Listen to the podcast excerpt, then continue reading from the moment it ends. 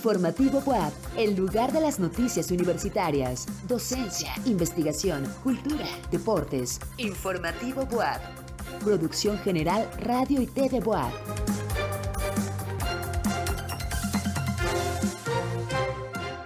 Muy buenas noches, qué gusto saludarlos en este jueves 24 de enero. Soy Tan Fonseca y los invito para que juntos hagamos un recorrido por la información más relevante de la Benemérita Universidad Autónoma de Puebla. Y antes de entrar de lleno con información, los invitamos para que nos sigan a través de las diferentes plataformas, arroba TV en todas las redes sociales, canal 18.1 en televisión abierta y 118 de Megacable. Saludamos también a quienes nos escuchan en las diferentes frecuencias universitarias, Chignahuapan 104.3, Tehuacán 93.9 y Puebla 96.9 FM. Comenzamos.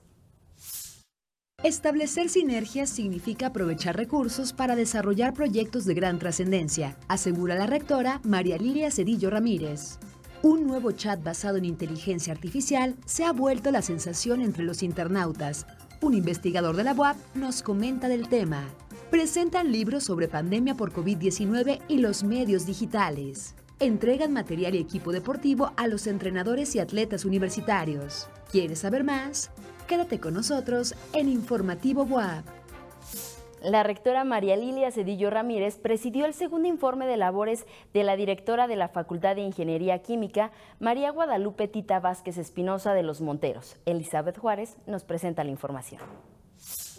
Establecer sinergias entre unidades académicas significa aprovechar los recursos humanos y materiales para desarrollar proyectos de gran envergadura y trascendencia, pues se trabaja para la mejora educativa y en beneficio de los estudiantes, afirmó la rectora María Lilia Cedillo Ramírez.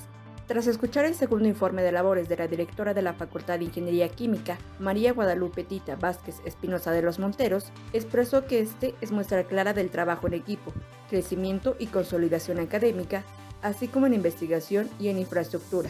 Cada vez que los veo, ustedes son una muestra clara de que se puede hacer un gran equipo de trabajo.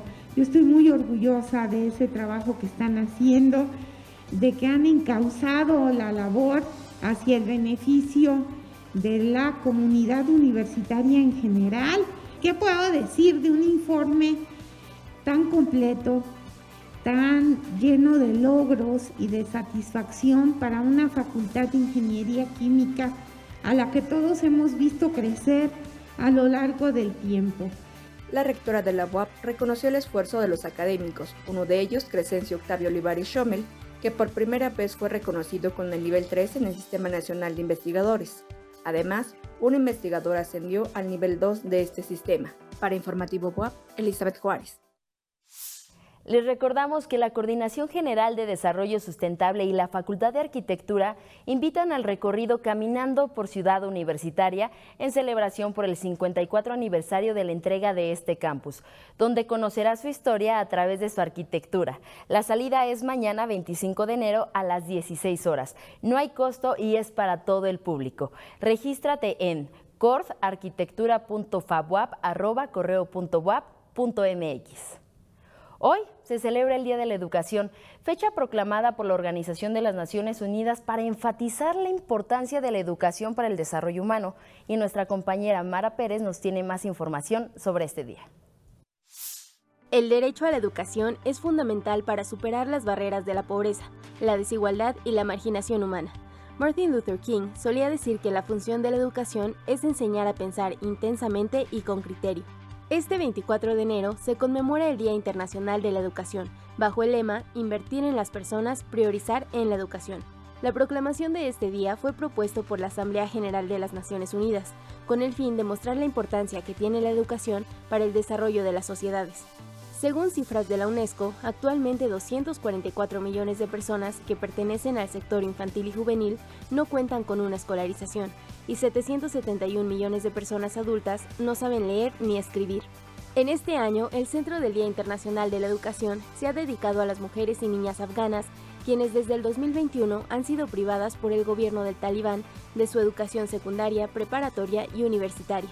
A través de un evento llevado a cabo en Nueva York, se reforzará el compromiso mundial a favor de la educación y así también se pretende resaltar la crisis de educación en Afganistán. De acuerdo con el Censo de Población y Vivienda del 2021, en nuestro país existe una tasa de analfabetismo del 4.7%, lo que significa que más de 4 millones de personas no cuentan con estudios de educación básica. Te dejamos la siguiente frase para que puedas reflexionar un poco más sobre el tema. Dime y lo olvido, enséñame y lo recuerdo, involúcrame y aprendo. Para Informativo WAP, Mara Jimena Pérez.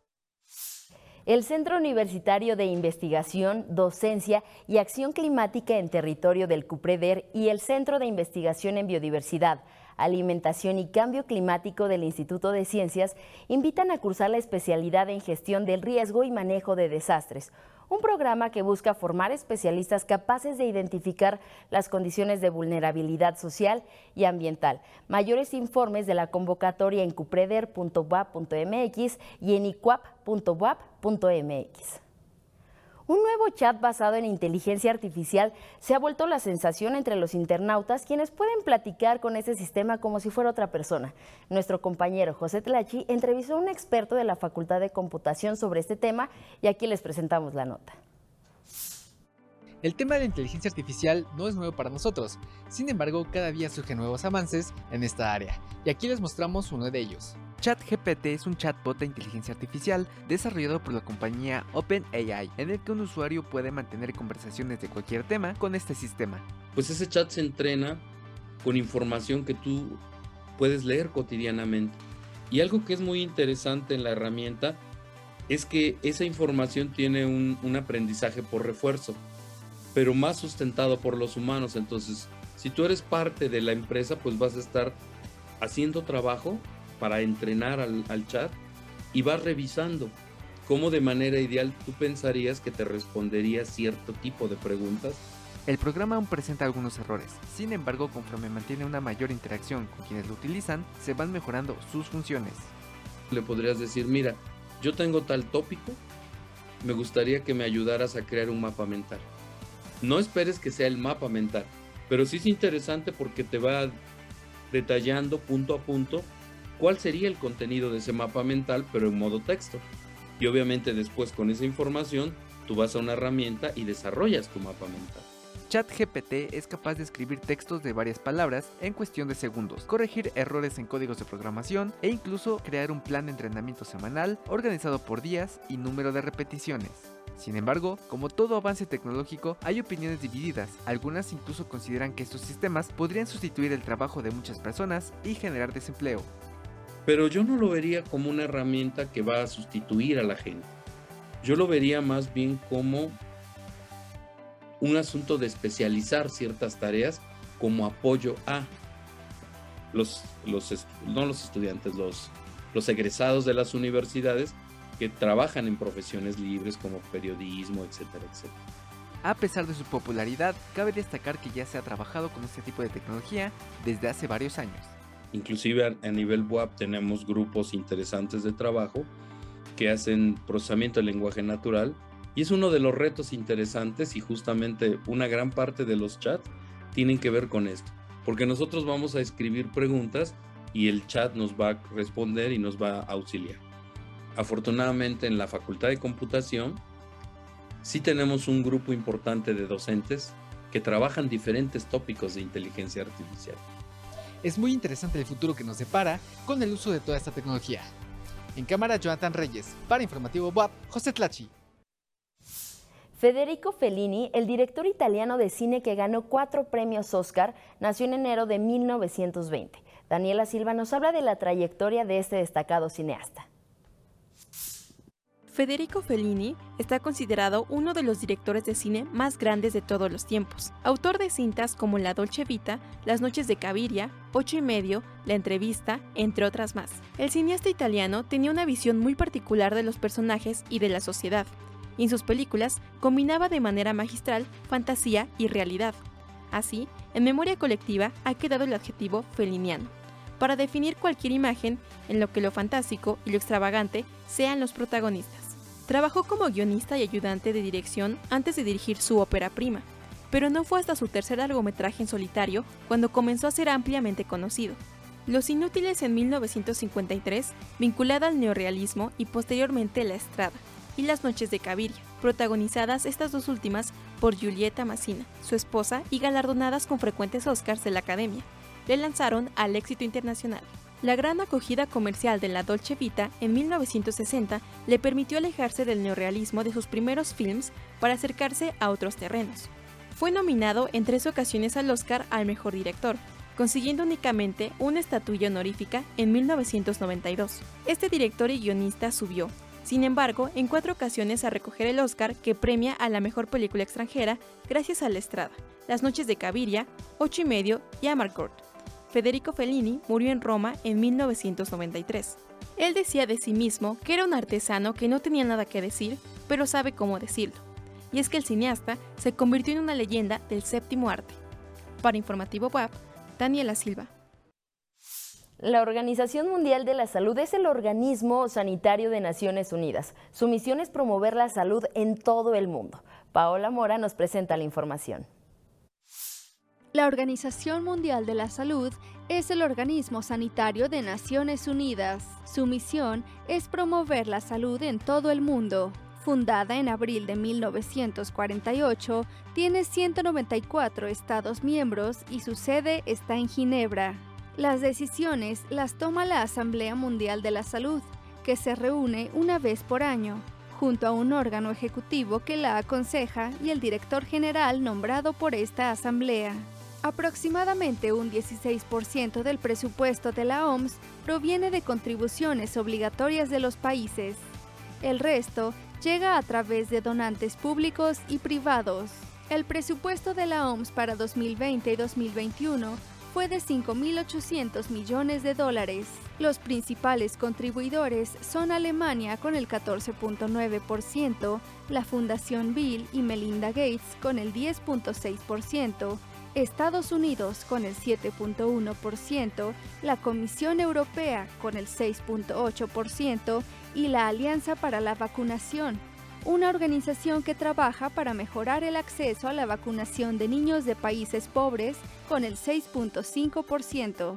La OMS juega un rol fundamental en la erradicación y reducción de enfermedades graves, incluidas la viruela y la malaria, así como otras enfermedades tropicales.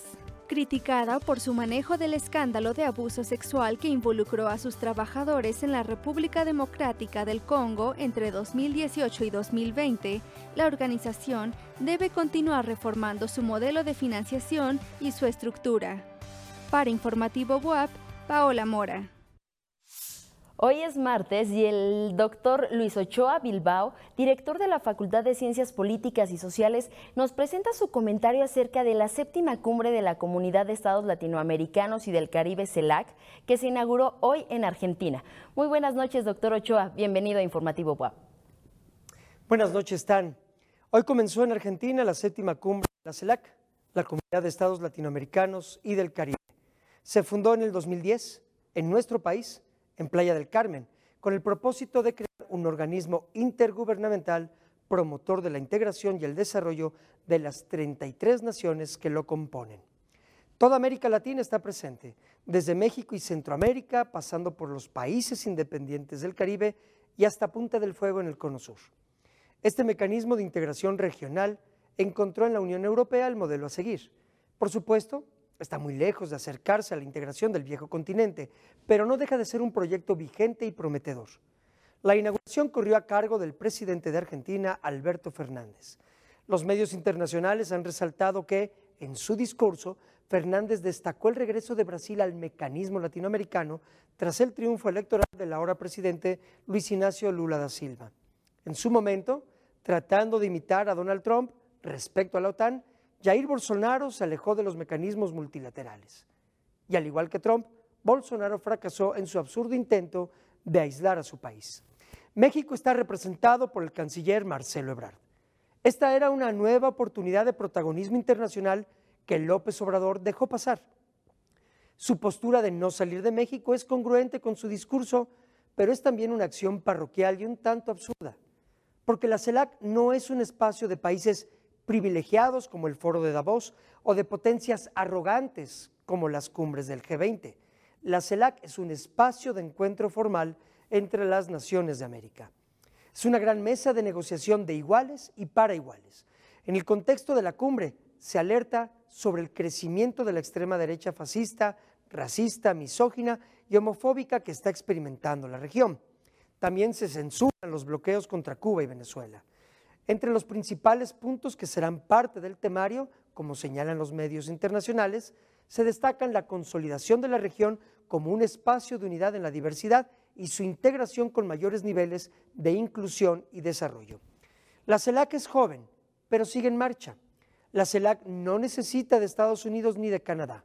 Hay un cierto sentido de orgullo cultural en ella. Es por eso que hablamos de su inauguración hoy.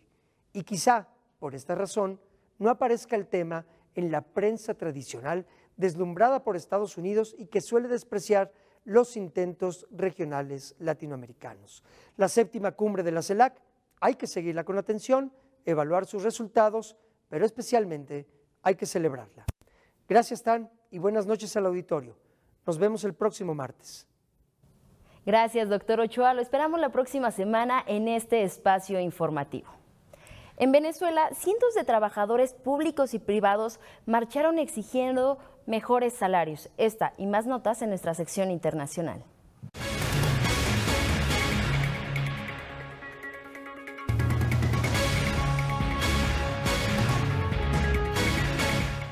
Enfado de Turquía contra Suecia por una manifestación antiturca en Estocolmo. El extremista de ultraderecha sueco-danés Rasmus Paludan, conocido por sus posiciones anti-islam y anti-migración, fue autorizado a protestar frente a la sede diplomática donde quemó un ejemplar del Corán. Por su parte, el presidente turco Recep Erdogan se mostró molesto y cerró la puerta a respaldar la candidatura de Suecia para entrar a la OTAN. Turquía calificó los hechos como un delito de odio y anuló una visita prevista del ministro sueco de Defensa, que debía intentar allanar el camino para que Turquía permitiera el ingreso de Suecia en la OTAN. Cientos de trabajadores públicos y privados marcharon en Caracas, Venezuela, exigiendo mejores salarios, saliendo de la Universidad Nacional de Venezuela, uno de los puntos más importantes del país, hasta llegar al centro de la capital. El presidente Nicolás Maduro también convocó una marcha para exigir fin a las sanciones impuestas por Estados Unidos, las cuales el presidente acusa de las crisis que pasa en el país. El mandatario dijo apoyar la idea de Argentina y Brasil para crear una moneda común en América Latina y el Caribe. Alemania animó a sus socios a entrenar a soldados ucranianos en el manejo de tanques Leopard para hacer frente a la invasión rusa. Para que los países de la OTAN entreguen estas armas a Ucrania, requieren la autorización de Berlín, la cual sigue pendiente. Rusia aseguró que la entrega de los tanques a Ucrania no traerá nada bueno para el futuro de su relación con Alemania.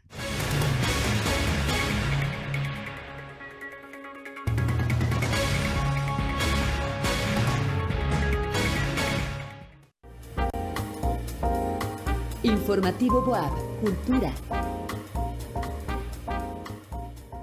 Paulina Mastreta Llanes es una, una, joven escritora poblana que nos entrega su novela titulada La travesía de la cuerva negra, la segunda parte de su crónica de piratas que inició con las aventuras del audaz navegante. Vamos con nuestro periodista cultural Carlos Maceda que nos presenta la historia. Muy buenas noches, Tan. Antes, en nuestra agenda del día, una mirada distinta a la ciudad propone el conversatorio Memorias Olvidadas, sitios arqueológicos en la mancha urbana de la ciudad de Puebla, que se llevará a cabo este 26 de enero a las 16 horas en las instalaciones del Instituto Municipal de Arte y Cultura de Puebla. La imparten el maestro Juan Reynolds Viviano Tonches y la maestra Cristina de Sentis Torres y el ingeniero Sergio Barros Espinosa. Este proyecto es resultado del programa de estímulos a la innovación y desarrollo artístico y cultural. La entrada no tiene costo y les recuerdo, por supuesto, que las instalaciones del IMAC están en Avenida Reforma 1519 en el barrio de San Sebastián. Y ahora sí, en nuestra entrevista del día les presentamos este trabajo y conoceremos un poco de la trama de la obra, pero sobre todo cuál fue la ruta para llegar a buen puerto en esta aventura que transformó a una joven tímida de secundaria en una audaz escritora de ciencia ficción. Vamos a la nota. La travesía de la Cuerva Negra es la segunda parte de las crónicas piratas que presenta la joven escritora Paulina Mastreta Llanes, que inició su propio viaje de letras en la extinta casa del escritor. Fue, se fue mejorando ese primer prólogo y pues a partir de ahí se fue creando la historia. Conforme a los lugares que visitaba, me inspiraba, íbamos mucho a Veracruz, por ejemplo, al puerto de Veracruz, por ahí me inspiraba mucho. Dentro de los escenarios que narra su libro, recuerda una al centro de la selva, la cual evoca un viaje con su hermana mayor, que es bióloga. Ahí pues fuimos a la selva y tuve experiencia en la selva y pues hay un capítulo dedicado a todo, bueno, no un capítulo, muchos capítulos dedicados a una parte de la selva de México, ¿no? Y en esta segunda saga, la autora, en su escritura personal, transforma lugares que visitó en México o fuera de él, como las Islas Galápagos, en lugares ficticios que el lector descubrirá en esta novela de aventuras. Y bueno, también hay otras cosas como leyendas como la Atlántida y un montón de historias del mar que he leído a lo largo de mi vida. Las lecturas que escuchó de niña y el poder que encontró en la escritura en pequeños trozos de papel para comunicarse mejor la llevó a estudiar literatura en la UAP. Y pues conocí un montón de autores nuevos, ¿no? Y ya que conocía la idea de la Odisea, las Mil Noches y un montón de otros autores de diferentes. Y llegó a mí a Lope, de Vega y yo nunca pensé que Lope de Vega tenía una historia de piratas también, que se llama La Dragontea de Lope de, Lope de Vega. Es una historia sobre Francis Drake, uno de los piratas más famosos que atacó España varias veces y ah, también América atacó, atacó América. Los tiempos fueron buenos y permitieron navegar y trazar la ruta de lo que sería su tesis titulada La representación de los piratas en la literatura de Lope de Vega. Pero yo dije, bueno, ¿qué es escrito de piratas a, a nivel de ficción? Y pues ahí encontré un montón de cosas, ahí no. En este mar de aventuras, Paulina comenta que aunque no se reconoce en ninguno de los personajes de su obra, sí se plasman personas que la han acompañado a lo largo de su vida. No puedo decir que sí que me parezco a un personaje, pero sí hay un montón de personajes que he visto a lo largo de mi vida, también tanto ficticios como reales, porque estoy diciendo que cada uno sí tiene un lado de mí, ¿no? Hay un por ejemplo que no le gustó mucho despertarse temprano, ¿no? O sea, y este otro personaje que no le gusta comer tal cosa, o sea, sí, sí, va a tener un poquito, pero no, 100% no. Las interesantes crónicas piratas de Paulina Mastreta Llanes las puedes adquirir tanto física como digitalmente, así que no lo dudes y descubre lo que sucede en los mares de la literatura. Con imágenes de Jonathan Reyes para Informativo WAP, Carlos Maceda.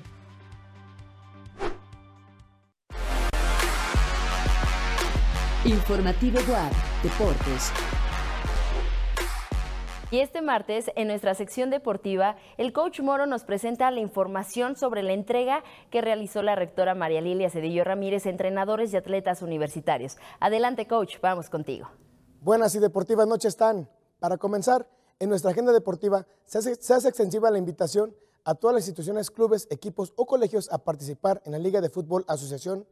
Asiste mañana a las 19 horas a la junta previa en la Arena Boab y no te pierdas la oportunidad de conocer a los campos de CEU y jugar en el estadio universitario. Más información en el teléfono 22 26 62 47 76 con el licenciado de Cultura Física Mario Alberto Martínez Sánchez. Ahora vamos con la nota sobre la entrega en la Arena BOAP que benefició a más de 500 atletas. La información la presenta Daniela Silva.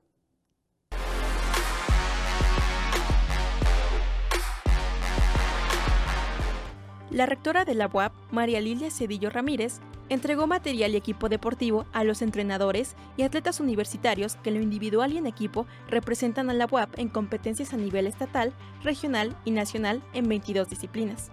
Con esto se beneficia a más de 500 jóvenes. La rectora reiteró su compromiso para apoyar el deporte universitario y que los selectivos y atletas asistan a las justas deportivas en condiciones dignas, no obstante las restricciones presupuestarias del año. Me da muchísimo gusto que todos los recursos que estamos destinando para el deporte sean en beneficio de todos y cada uno de ustedes. De mi parte, todo el apoyo para eso que amo tanto, que es el deporte universitario. Gracias a todas y a todos ustedes, de verdad, entrenadoras y entrenadores, el producto de su trabajo son estos jóvenes. Estos que están poniendo en alto el nombre de nuestra institución. Esta entrega se realizó en las instalaciones de la Arena WAP, a donde asistieron entrenadores y jóvenes deportistas. Para Informativo WAP, Daniela Silva. El rap es improvisación con lenguaje y música que son controlados desde el cerebro. Vamos a la siguiente nota con nuestra compañera Daniela Silva. Cuando la música comienza a sonar y las palabras y rimas van fluyendo, las conexiones neuronales y procesos creativos empiezan a tomar su funcionamiento. Y es que un estudio donde se observa lo que sucede en el cerebro cuando un rapero comienza a improvisar. El rap en modo freestyle es una improvisación lírica donde las y los artistas crean rimas musicales basadas en un ritmo propuesto y haciendo uso de los elementos que le rodean. Según se reportó en la revista Nature, un total de 12 raperos fueron analizados con una máquina de resonancia magnética para analizar la actividad de sus cerebros mientras improvisaban. En primer lugar, se ilumina el lóbulo frontal, aumentando así la actividad en la zona del cerebro que suele asociarse a la generación de ideas. Además, parece desactivarse una parte del cerebro conocida como córtex dorsolateral. Esto permite la relajación de funciones ejecutivas. Los investigadores descubrieron así que cuando los humanos pasamos a modo creativo, desactivamos un área específica de nuestro cerebro, para dejar así vía libre a la imaginación. Desde la composición de letras hasta la creación de ritmos y las habilidades de interpretación, los grandes raperos llevan constantemente la creatividad al límite. Así que no es de extrañar que los neurocientíficos recurran al freestyle para comprender mejor el proceso creativo. ¿Qué científico no sentiría curiosidad por la capacidad de una persona para rimar con tal destreza? Es por ello que el rap y el freestyle están bajo la lupa de la neurociencia. ¿Sabías todo esto de la creatividad humana? En cámara, Humberto Cuenca, para Informativo WAP, Daniela Silva. Estamos en la temporada en que los gimnasios lucen abarrotados y las personas buscan diferentes formas para eliminar los kilos ganados en Navidad y Año Nuevo, pero hay que tener cuidado al hacerlo ya que no todos los métodos son confiables. Nuestro compañero José Tlachi nos habla más de este tema en la siguiente nota. Estamos a más de mediados de enero y muchas personas están intentando bajar esos kilitos de más que dejaron las fiestas decembrinas. Y para hacerlo de forma correcta, le preguntamos a una experta en nutrición. Un estudio señala que la gente suele subir de 2 a 4 kilos durante las fiestas de diciembre, por lo que muchas personas buscan dietas para volver a su peso ideal. Y la maestra Orquídea Ibarra Mirón nos platica sobre este tema.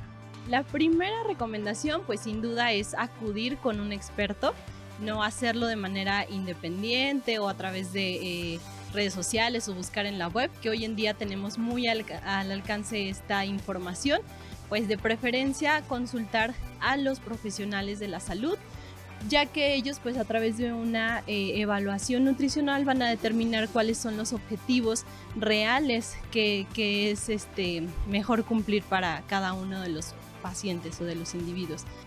La experta también comentó que más allá de un propósito de año nuevo, se deben generar hábitos saludables permanentes que contribuyan a un bienestar en general. Un 90% de, los alimentos que contribuyen a la ganancia de peso son alimentos industrializados por sus altas cantidades de azúcares y altas cantidades de grasa.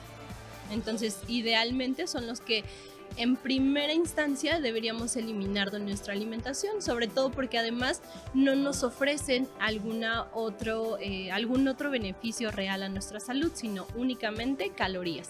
Si bien el cambio de hábitos alimenticios puede no ser sencillo, es algo imprescindible que debe realizarse de forma paulatina. Eh, no será muy radical de un día para otro, pero de manera progresiva. Integrar más frutas y verduras en nuestra alimentación, incorporar mayor cantidad de agua, por ejemplo, evitar los refrescos, quizá desplazarlos su consumo muy eventualmente y estos cambios verdaderamente tendrán un impacto real a nuestra salud, más allá que solo el propósito de año nuevo, porque muchas veces este propósito de año nuevo permanece unos 3, 4 meses y se va. Señaló que dietas muy restrictivas o sin solvencia científica, por ejemplo, las consultadas en la web podrían ser contraproducentes e incluso generar un rebote en quienes las siguen. Hay muchos factores que favorecen la ganancia de peso, no solo los alimentos. Entonces, muchas veces pensamos que, ay, bueno, con dejar X alimento ya voy a bajar de peso y seguramente que hará falta algún otro cambio en algún otro de los factores. Asimismo, comentó que un soporte psicológico también es de mucha ayuda, sobre todo en casos en los que se genere ansiedad debido a este cambio de hábitos, por ejemplo, al no comer los mismos alimentos o porciones que antes se hacía. todos los organismos son diferentes. Entonces muchas veces de ahí que las personas abandonan los tratamientos porque esperan que así a lo mejor a mi vecina le tomó ese tiempo, a mí lo mismo. Y no es así. Entonces no solo se trata de la dieta que voy a llevar, sino a lo mejor esa ganancia de peso lo está generando un aspecto en el descanso, por ejemplo, en el estrés, en em, mi rutina del día a día, los horarios que dispongo para la alimentación, todo eso tiene que ver. Lo importante es fijarse metas alcanzables y ser disciplinados en el proceso, así como seguir al pie de la letra las indicaciones de las y los nutriólogos. Es importante cuidar nuestra salud y tener buenos hábitos alimenticios, no solamente en esta temporada, sino a lo largo del año. En cámara, Jonathan Reyes. Para Informativo WAP, José Tlachi. Es así como llegamos al final de este espacio informativo WAP. Gracias a todo el equipo de noticias y producción. Yo soy Tan Fonseca y recuerden, todos somos lobos. Informativo WAP, el lugar de las noticias universitarias, docencia, investigación, cultura, deportes. Informativo WAP. Producción General Radio y TV.